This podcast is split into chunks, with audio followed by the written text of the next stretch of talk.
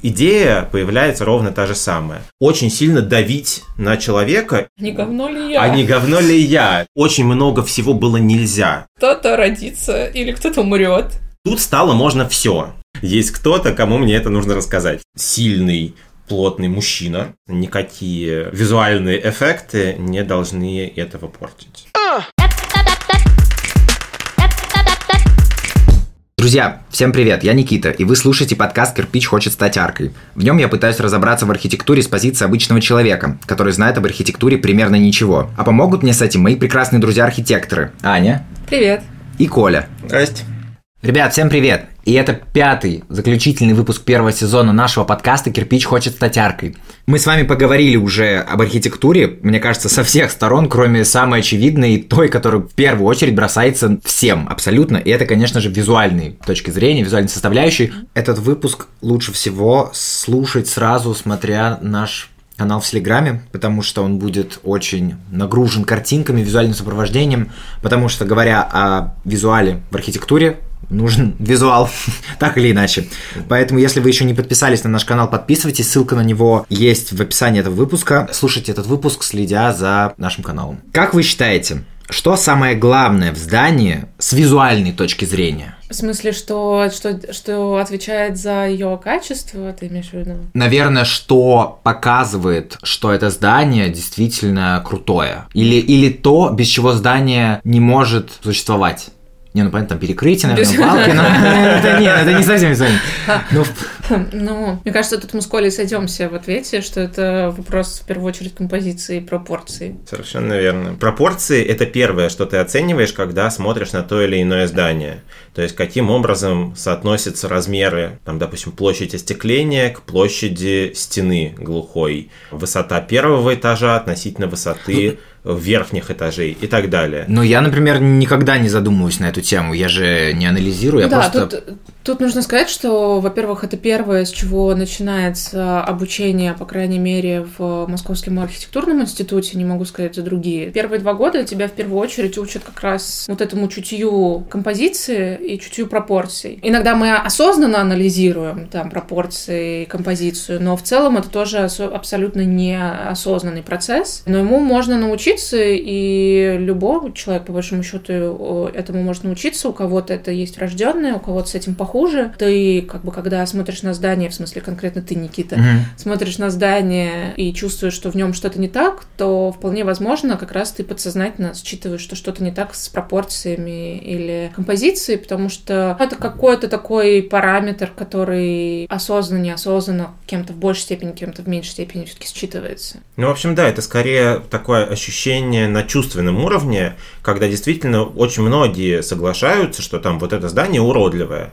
И главное, Но, не всегда э, не могут объяснить, Да, почему. но, как правило, никто не, не задает себе вопрос, а что же с ним не так? То есть, если люди там в какой-то степени определяют здание, условно говоря, уродливым, но не могут объяснить 90%, ну, это пропорция или композиция. Ну, тут сложно сказать, конечно, про процент. Ну, проводили но- но большинство. Но но действительно, но скорее, велика ска- вероятность. того, Интересно, что как. это какие-то неудачные пропорции Да. внутри Ну, кстати, здания. кстати, я вот хотела добавить, не только внутри, здесь еще важен параметр соотношения, то, о чем мы говорили в прошлом выпуске, да, что важно реагировать на то, что вокруг э, тебя, вокруг здания, которое ты проектируешь. Мгм. Очень важно то, насколько оно самоштабно окружению. Потому Мгм. что здание, которое э, красиво в сферическом вакууме, даже с точки зрения пропорций и соотношений, оно могут, может очень некрасиво и чуждо выглядеть, э, собственно, непосредственно в том месте, куда его поставят. Ну да, это, в общем, такой параметр самоштабности, который, это тоже пропорции, но пропорции уже не внутри самого здания, Мгм. а пропорции здания относительно окружения, относительно города. И отсюда выходит еще третий параметр, который мне приходит в голову, это самоштабность человеку. То есть здание может быть очень красиво, пропорционально само внутри себя, но при этом, например, очень сильно давить на человека и вызывать неприятные ощущения от того, что человек рядом с этим зданием себя чувствует э, слишком маленьким и ничтожным. А как например. этого избежать? Или как, как это... Ну, а, во-первых, сейчас Коля с точки зрения исторической меня поправит.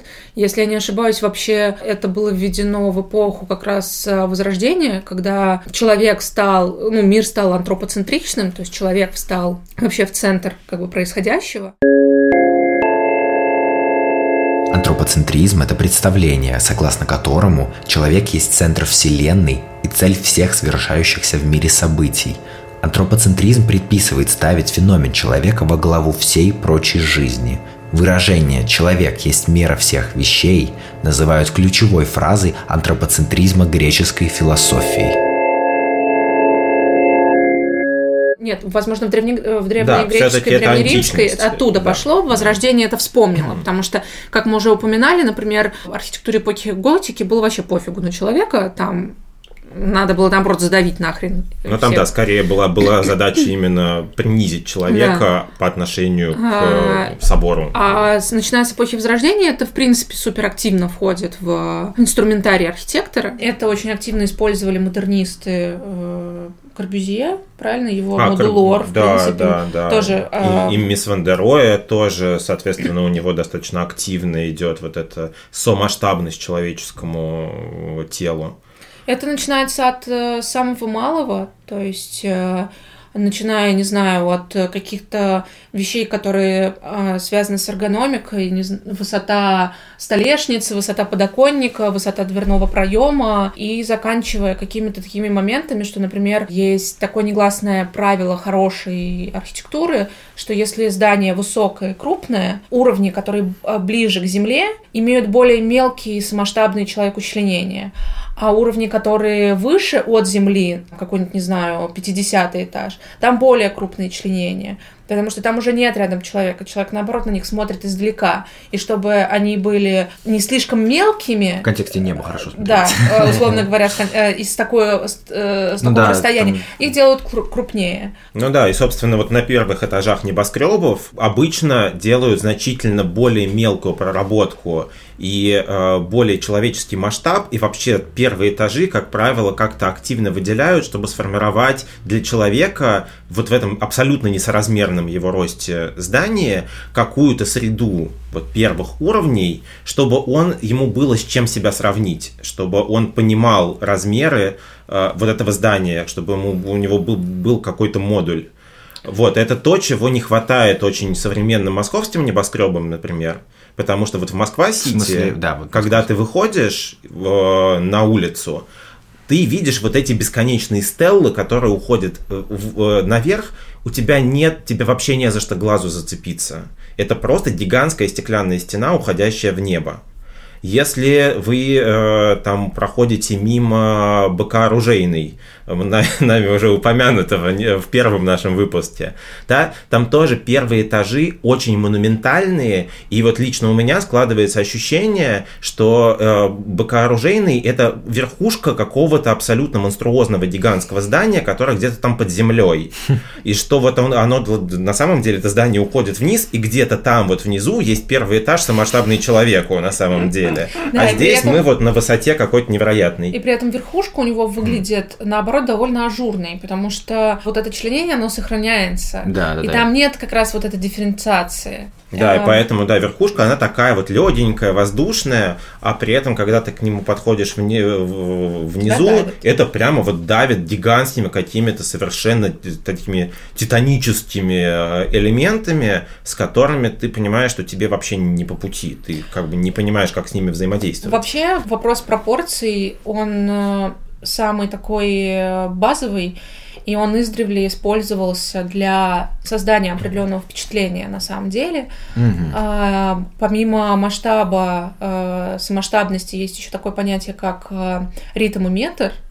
А, то есть ритм это а, какая-то определенная не метрическая последовательность, то есть как, ну, условно говоря, геометрическая прогрессия, да, это э, ритмическая последовательность. Изменяющаяся. Изменяющаяся, с изменяющимся шагом, например. Okay, да. ну, а метр, метрическая, да. прог... Э, метрическая последовательность, это с одинаковым шагом, э, на одинаковом там расстоянии. Все эти приемы создают абсолютно разное впечатление на зрителя. Угу. И Зная это, архитекторы издревле этим пользовались. Те же проспекты, очень широкие, очень длинные, не самоштабные на самом деле человеку, это в первую очередь инструмент э, тоталитарного режима, тоталитарной власти. Mm. Э, где, опять же, э, человек должен чувствовать себя песчинкой э, в в этом бесконечном э, управляемом сообществе. Если мы говорим как раз про самоштабность вот улиц, моя одна руководительница проводила со своими студентами очень интересный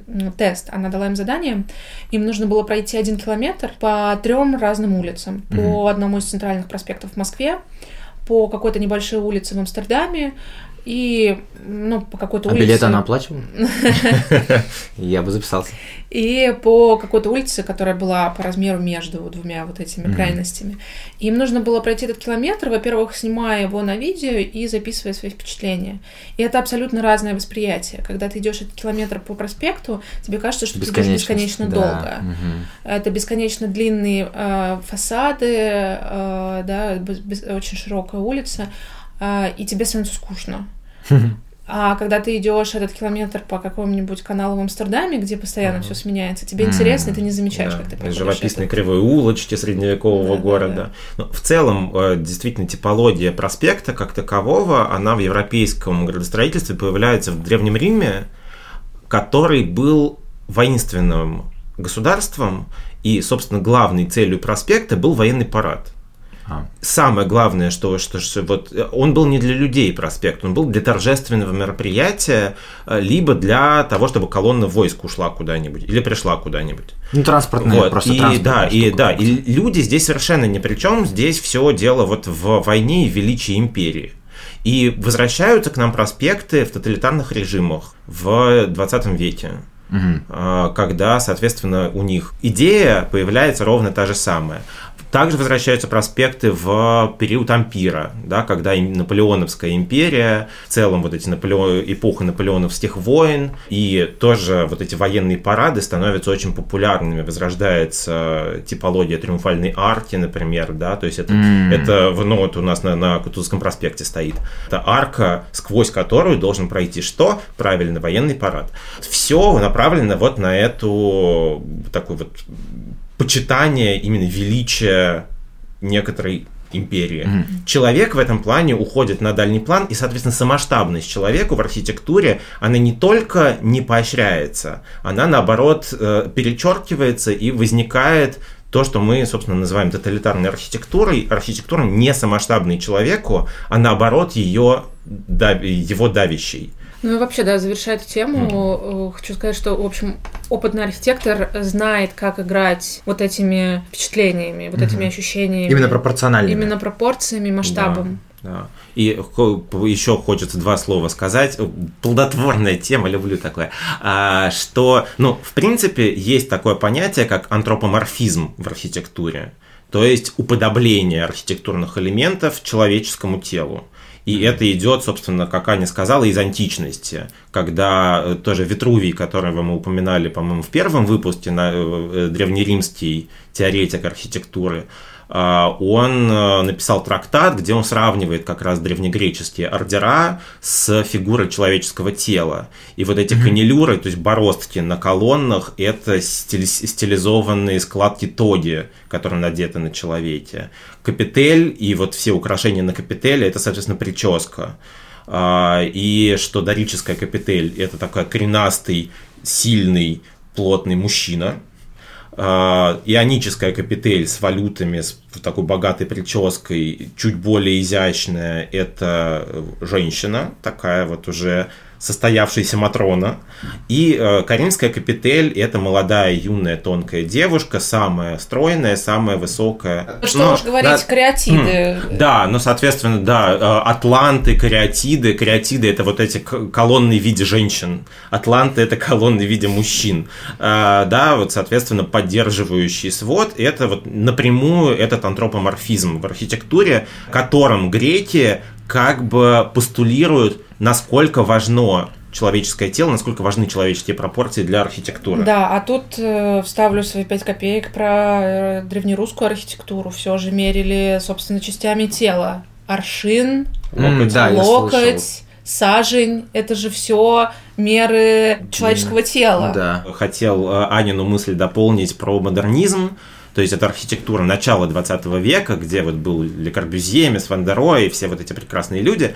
Там действительно, во-первых, э, впервые задумывали, задумались о пропорции человеческого тела с точки зрения удобства архитектуры, и как прекрасная э, леди Маргарет Чутель-Лихоцки спроектировала франкфуртскую кухню, э, первая кухня, удобная для хозяйки, где все было выведено на тот уровень, на котором каждой женщине плюс-минус будет удобно там готовить, но на тот момент направлена она была все еще только на женщин да, были выведены там на, на один уровень разные поверхности тоже, чтобы не нужно было разгибаться, сгибаться mm. и так далее. То есть вот это тоже связано с пропорциональными. Супер продуманно. Да. И вспомним в этом же контексте э, месье Нойферта который это всем советую, безумно интересные книжки с картинками, а, где показаны пропорции человеческого тела относительно архитектурных элементов.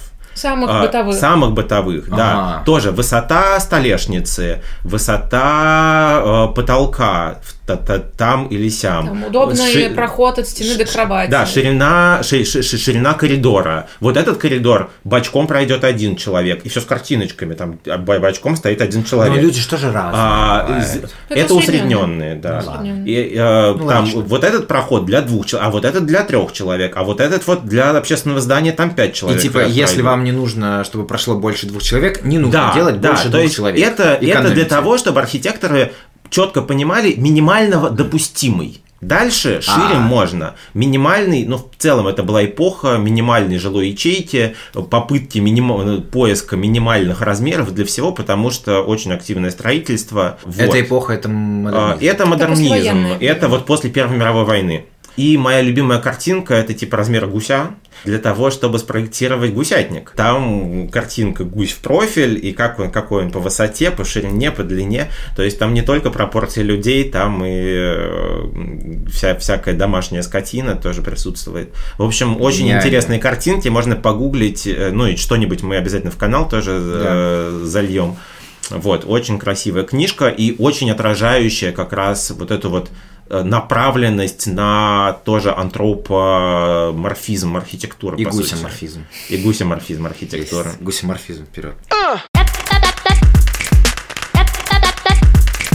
Явно же в каждой эпохе, в каждом историческом периоде так или иначе есть какие-то здания, которые современниками оценивались плохо. Или там до, до сих пор оцениваются плохо. Ну, знаешь, ну, то, что, то, что современниками оценивается плохо, не всегда на самом деле плохо. Люди, в принципе, существа достаточно консервативные по природе своей. Всегда вот все исторические эпохи, все, что новое, воспринималось достаточно со скрипом широкой общественностью как правило, то, что новое, инновационное, нестандартное воспринимается хорошо образованным, вот просвещенным классом, который раньше был совсем минимальной прослойкой. Широкая общественность всегда воспринимала это все не очень хорошо. Ну, может быть, были исключения, не могу сейчас вспомнить, но наверняка были. Например, там парижское метро, то же самое, про которое у нас был пост в Телеграме, парижане восприняли очень нехорошо. Эйфелеву башню парижане восприняли очень... Ну, парижане вообще ничего хорошо не восприняли. Центр Помпиду парижане тоже не взлюбили сразу же. Но, тем не менее, проходит время, как говорится, стерпится, слюбится, когда проходит шок от вот этого новшества, начинается какое-то переосмысление. То хорошее, что есть в этой архитектуре, а иногда и гениальное, да, как, например, в центре Помпиду, оно как-то начинает доходить и до широких масс, которые, ну, просто свыкаются с тем, что здесь, да, стоит вот такая штука, а дальше мы уже про нее подумаем. Mm. Когда идет привыкание, когда уходит вот это резкое отторжение, приходит принятие.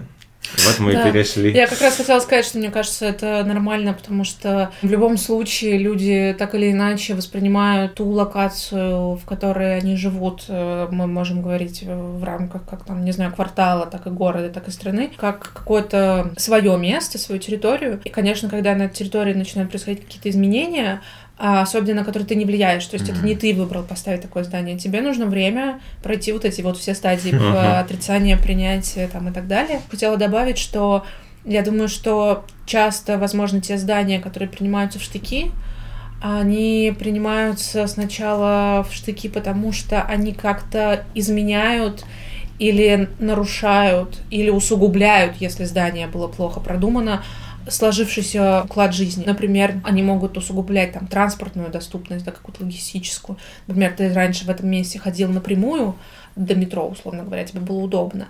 А теперь тебе приходится огибать, и тебе добавилось 5 лишних минут. Архитектура, ну, неотделима визуальный аспект от практического. В какой момент архитектура, будь она гениальной или не очень, становится частью наследия, частью истории? Это интересный вопрос и интересный процесс, потому что он не бывает однозначным. На самом деле здание, твой современник, Да. может уже стать историческим. Меня очень сильно интересует, с какого момента нужно защищать башню Меркурия от сноса и всячески оберегать ее. Смотри, э, есть э, такое еще пока не очень распространенное, но интересный способ определения ценности архитектурного объекта. Там есть различные критерии. Это критерии, например, историчности, это критерий какой-то, например, добавленной ценности, если, например, в этом здании произошло что-то важное. Чихнул Пушкин. Да, и вот этот аспект как раз может сделать даже современное здание уже важным для охраны.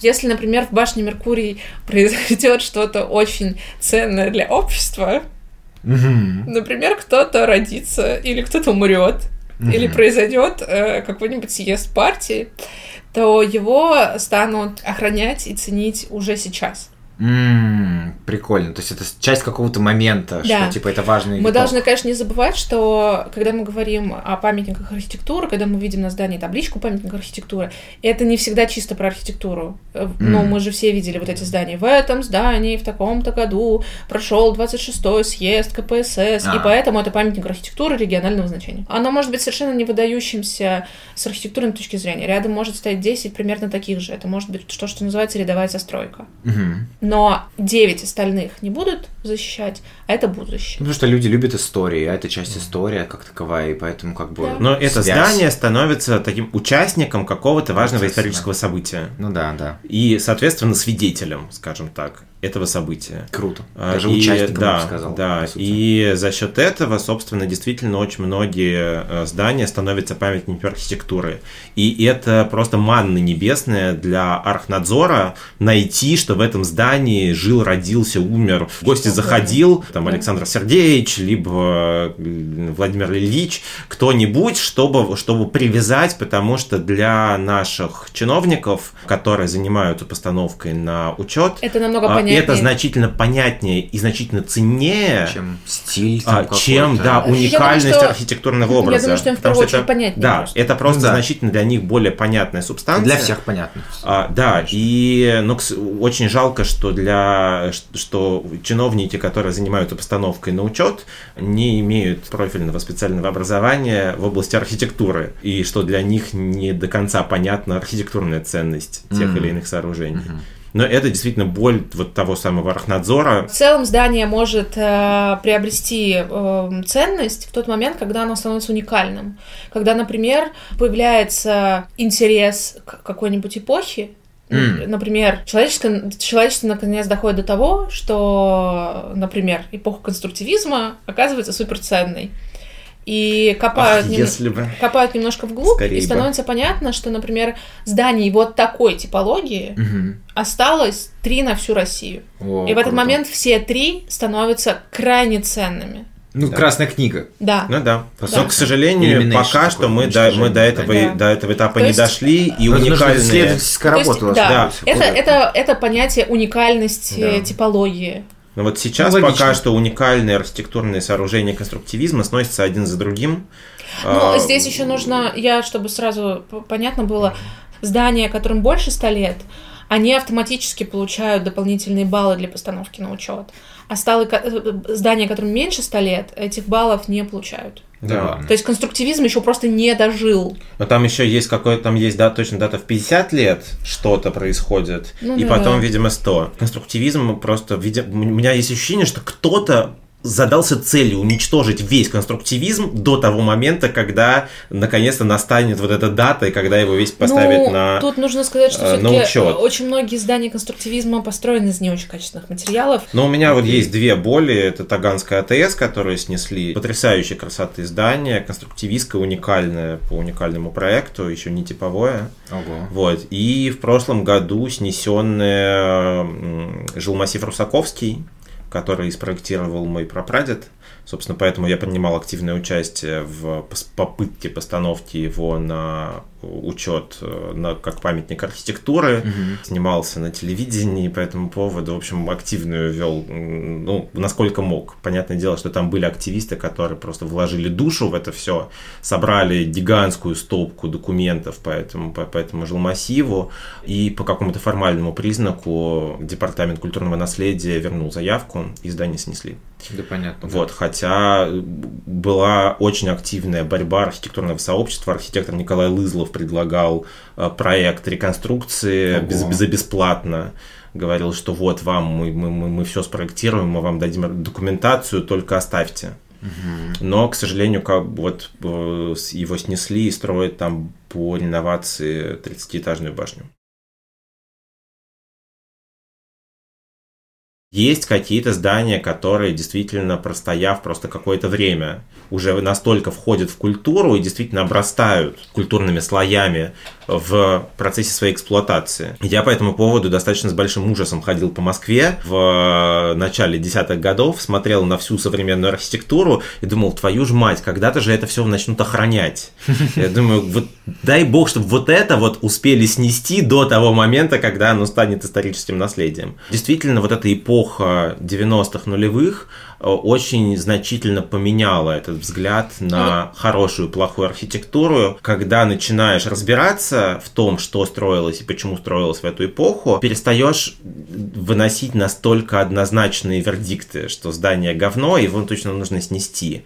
Ты начинаешь задумываться о том, вот, а... А не говно ли я? А не говно ли я? Это Подовлатова. А, я, кстати, А, да. хотела как раз а, задать вопрос, потому что я подумала, что, возможно, нашим слушателям станет интересно, почему именно вот э, те здания, э, мимо которых ты в 2010 году проходил, э, вводили в тебя в такой ужас?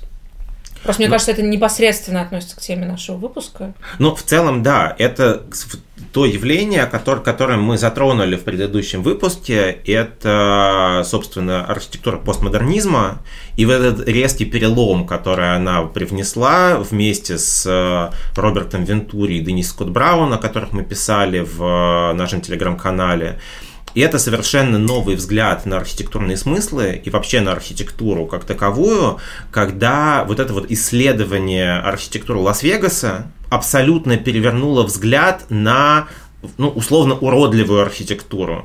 То есть архитектуру кричащую, рекламную, с э, неоновыми вывесками, когда, э, собственно, э, Вентури и Скотт Браун, они первыми рассмотрели подобную архитектуру с точки зрения какой-то ценности. Вывели постулат о том, что смыслы зачастую важнее, чем визуальный облик.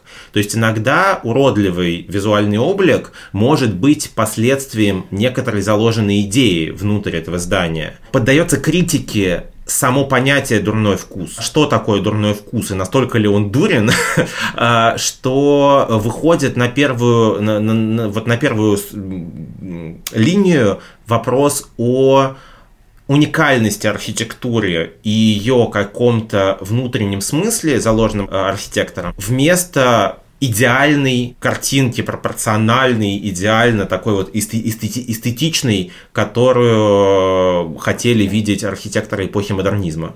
Да, но ты не, ты не ответил на мой вопрос, потому что мой вопрос как раз заключался в том, почему именно вот эти здания тебе касали, казались уродливыми. Ну, собственно, да, я, я, Да. я к этому подвожу, что А, это да, было предисловие. это было предисловие. Извините. Это новая тенденция в архитектуре, которую привнес постмодернизм. Она приходит в Россию после, собственно, развала Советского Союза и падения железного занавеса. Вдруг архитекторам, которым всю жизнь диктовали, как нужно проектировать, и очень много всего было нельзя. Нельзя было включать декор в здании, ни один элемент не должен был служить декоративной цели, то есть очень много нельзя. Тут стало можно все. Архитекторы поехали за границу, посмотрели на постмодернизм, на яркие краски, абсолютно сумасшедшие пропорции, какую-то абсолютно такую игровую, несерьезную архитектуру. И построили цитара. И им стало очень завидно, что так можно. Они это увидели и приехали и попытались это воспроизвести, забыв воспроизвести, воспроизвести смыслы. Потому что вот эта игровая архитектура западная, строившаяся в 80-е и 90-е годы, это архитектура философии. Каждая капителька неправильного размера, каждая гигантская колонна, не знаю, каждая подсечка ярко-розовый квадрат на фасаде, они были сделаны не просто так, не ради эстетики – там самое главное, что это не про эстетику. Это про то, чтобы плюнуть в лицо модернистам, в первую очередь, и э, за, затронуть какие-то смысловые моменты. А архитектура нулевых, она э, в Москве, она во многом повторяет абсолютно несуразные пропорции, абсолютно какие-то дикие сочетания европейской архитектуры – но при этом абсолютно как вот как как э, как слепые котята, не понимаешь э, зачем. Mm. Я не говорю, что вся она такая, но очень много такого возникало в нулевые в Москве. И из-за этого, собственно, ты ходишь, поэтому у тебя кровот... по Москве, и у тебя кровоточат глаза от, ну, от вот этих пропорций. Ну, то есть это тоже вопрос ужасно. нарушенных пропорций, масштабов да, и цветовых да, сочетаний. Да, совершенно верно. Как вы вообще лично анализируете архитектуру с визуальной точки зрения. Ну, это в отпуске, да, вы приезжаете в путешествие, вы ничего не знаете о том, какие там конкретно люди здесь живут, э, чем здесь там, какой уклад и так далее. Просто, да, вы видите здания, районы, города, и у вас складывается какая-то картинка, и вот на что вы осознанно или там бессознательно обращаете внимание. Вопросы той самой пресловутой пропорции масштабов я не анализирую. Угу. По крайней мере, я делаю это крайне редко. Это просто считывается уже каким-то подсознательным образом. Угу. Мне кажется, я, в свою очередь, в большей степени, особенно сейчас, обращаю внимание на как раз качество и сочетание материалов.